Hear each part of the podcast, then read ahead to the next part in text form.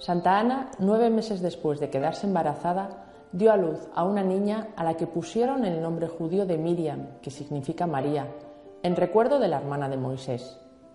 Según la tradición, Joaquín y su mujer vivían en Jerusalén, por lo que el parto tuvo lugar allí en la actual Basílica de Santa Ana.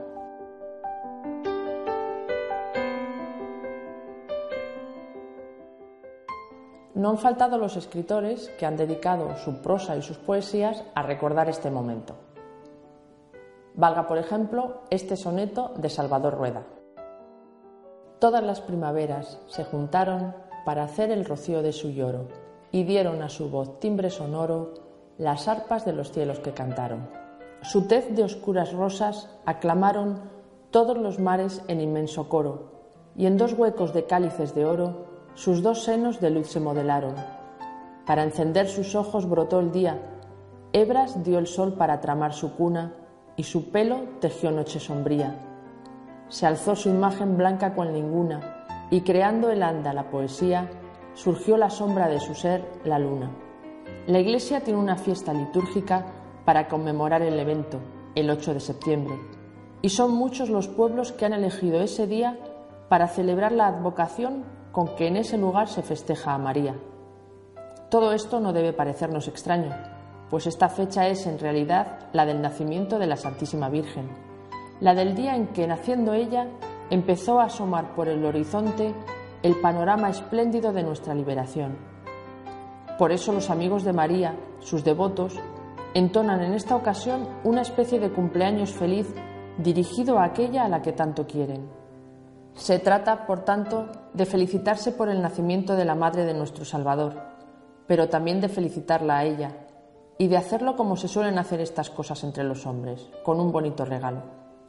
Conviene preparar su fiesta con la misma delicadeza y cuidado con que se preparan las de los cumpleaños de nuestros más queridos amigos. Con tiempo suficiente se va pensando en qué regalo le gustaría más, qué es lo que necesita o qué le causaría una sorpresa mayor. Claro que a la Virgen no le vamos a ofrecer chocolates o prendas de vestir, pero sí podemos llevar unas flores ante su altar, por ejemplo. Sin embargo, los regalos más apreciados por María, aquellos que de verdad le hacen ilusión, son los regalos que contribuyen a la misión histórica de la Virgen, pisar la cabeza de la serpiente, vencer el mal a fuerza de bien. ¿Quieres hacer un regalo a María? Haz una obra buena, da un donativo a alguien que lo necesite, consuela a alguien que llore, pon paz donde haya discordia, haz una visita a alguien solitario. ¿Quieres felicitar a María y que ella tenga un grato recuerdo de ti en el día de su cumpleaños? Reza el rosario, haz un ratito de oración ante el Santísimo o háblale de Dios a alguien que no lo conozca. Hay por tanto dos tipos de obras de caridad que agradan a nuestra Madre y que en un día como en el de su nacimiento podemos practicar especialmente, las obras de caridad materiales y las espirituales.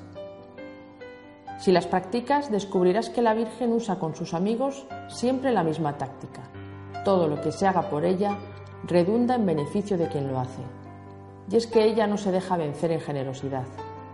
Las limosnas hechas en su nombre se convierten en ganancias incluso materiales para el que las da, lo mismo que se sale con una profunda alegría en el alma cuando se ha estado visitando a un enfermo o consolando a una persona triste. Feliz cumpleaños, Madre, dile a María, y luego ponte a amarla, ponte a amar en su nombre, ponte a amar como ella. Entre los tesoros que encierra Jerusalén se encuentra la Basílica de Santa Ana, lugar donde según la tradición nació la Virgen María. Es el lugar indicado para celebrar este acontecimiento del nacimiento de Nuestra Señora y prometerle en el mismo lugar donde vio por primera vez la luz del mundo que vamos a darle una alegría cada día, un regalo, el del bien hecho al prójimo por amor a Dios y por amor a ella.